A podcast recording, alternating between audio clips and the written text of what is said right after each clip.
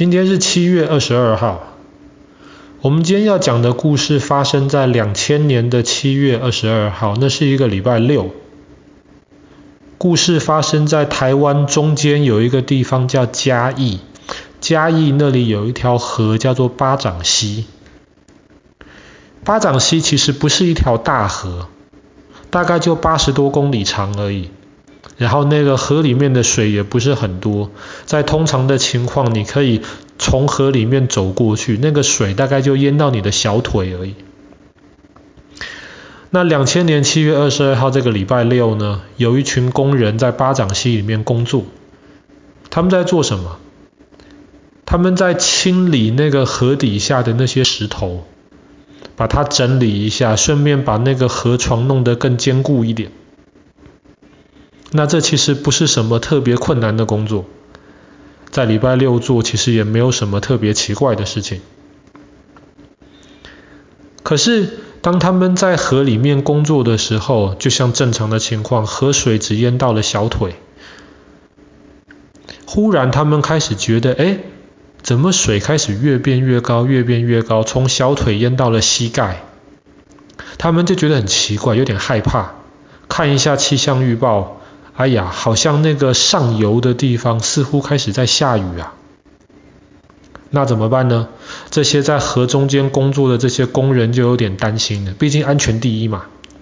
他们就想说，不如我们先撤退吧，撤到岸边安全的地方，观察一下情况再说。所以这几个工人就到了岸边去了，等了一阵子，下午四点多五点的时候，他们就等了一下。然后旁边的老板就说：“哎，你们这样子不行啊！我们这个工程有时间压力，在什么时候之前一定要完成啊。这个河水只不过涨到膝盖嘛，没什么大不了的。你们赶快再回去工作了。”就这样子，老板就催着这八个工人回到河中间去工作。结果五点以后，这个河水越来越高，而且大家会发现那个河水的那个冲力越来越大。结果这些工人就开始有点担心了，他们就想说，不会上游真的下大雨，会有洪水冲下来吧？结果看一下情况不对，八个工人决定了，不管怎么样，安全第一，要先撤退。结果有四个工人顺利的撤退到了旁边的河岸上，还有四个工人，他们为了整理一下，把一些东西拿走，他们撤退的比较晚。可是就是晚了一点点的时间，河水忽然轰一下，全部涨起来，涨到他们的大腿的部分，把他们整整的包住。这个四个工人这个时候就站在河水的正中间的位置。巴掌溪本来不是一条呃不是一条大河，所以河水没有很宽。但是因为这个时候有洪水冲下来了，所以河一下变得很宽。这四个人他们站的位置离岸边最近也有两百公尺。那其实河没有很深，即便是到大腿，还是没有很深。可是最可怕的是，因为洪水的关系，这个河水流的速度忽然变得非常非常急，非常非常快。所以这四个工人就开始担心。他们这个时候，即便慢慢移动好了，因为河水流得太快了，河底下又都是那些很滑的石头，他们只要一站不稳，一滑倒，这四个人就会被河水整个冲下去，救都没有办法救。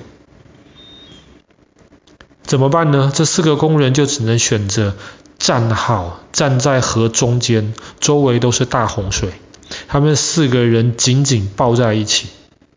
希望能够让大家更稳定一点，不要被水冲走。那这个时候其实情况已经非常非常危急了，周围的人想办法要救他们，赶快打电话给警察局，赶快救啊！有四个人被包在河水中间，现在有大洪水，赶快过来救。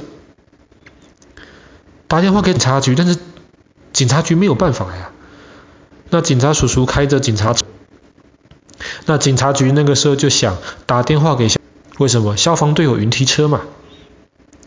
可是消防队接到电话说，他们云梯车只能救高的地方，上面的地方没有办法救平的，在河水中间，这个没有办法救。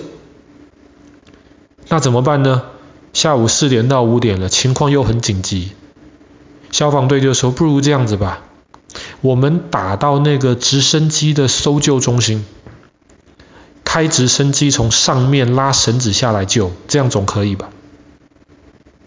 而且正好直升机的搜救中心就在嘉义哦，就在很近的地方，赶快打电话去。”哇！搜救中心一听到了这个消息，非常非常紧急。他们说：“这个太紧急了，我们一定要救。”可是，可是什么？可是根据规定，两千五百公尺以上的我们才能救。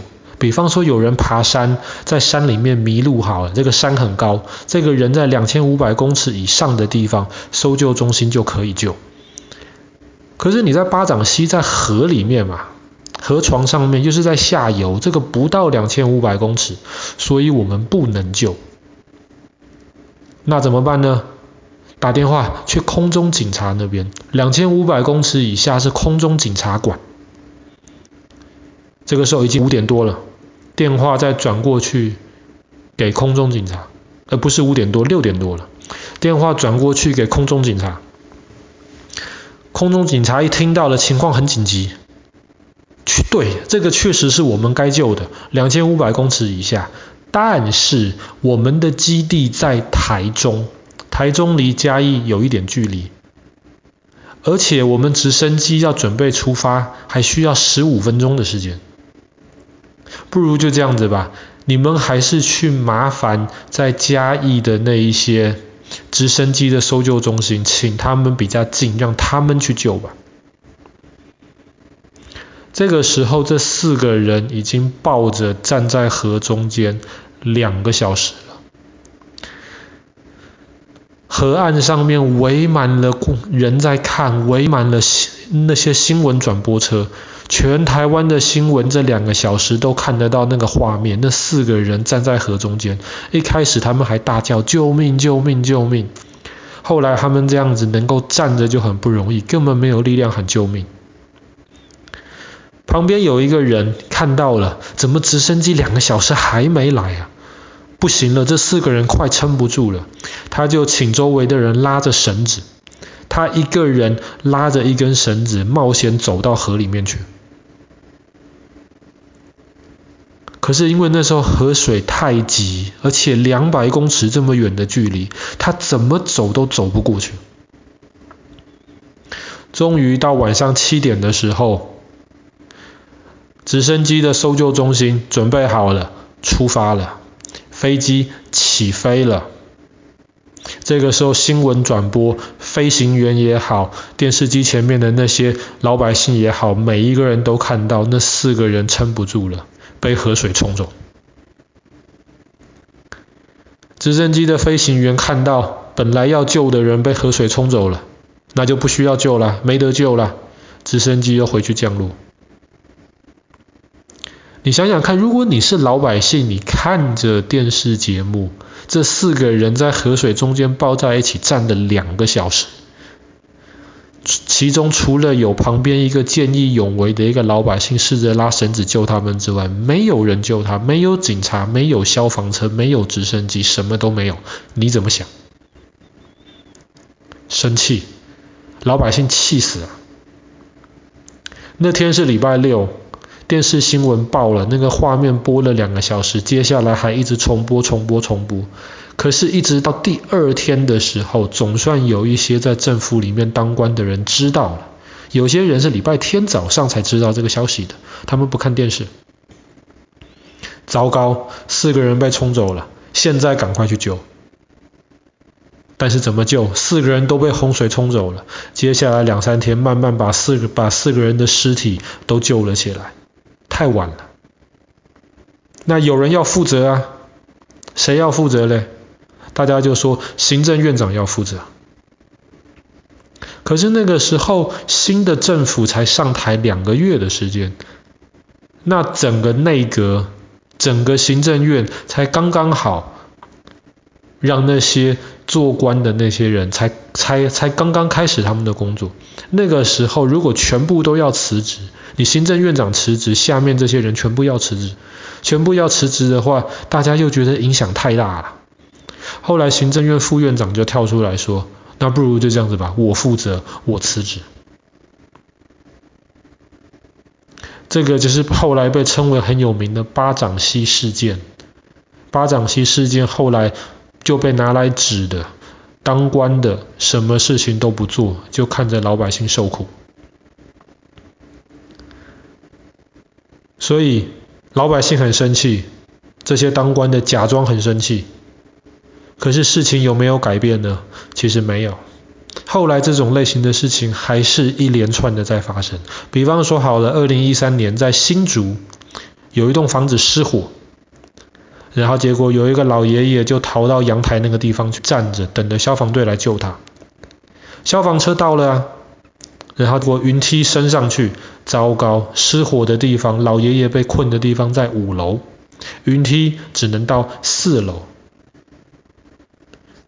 消防员就看着老爷爷被火吞下去了。后来大家都很生气呀，你说你云梯车不够高没有错啊，那怎么办呢？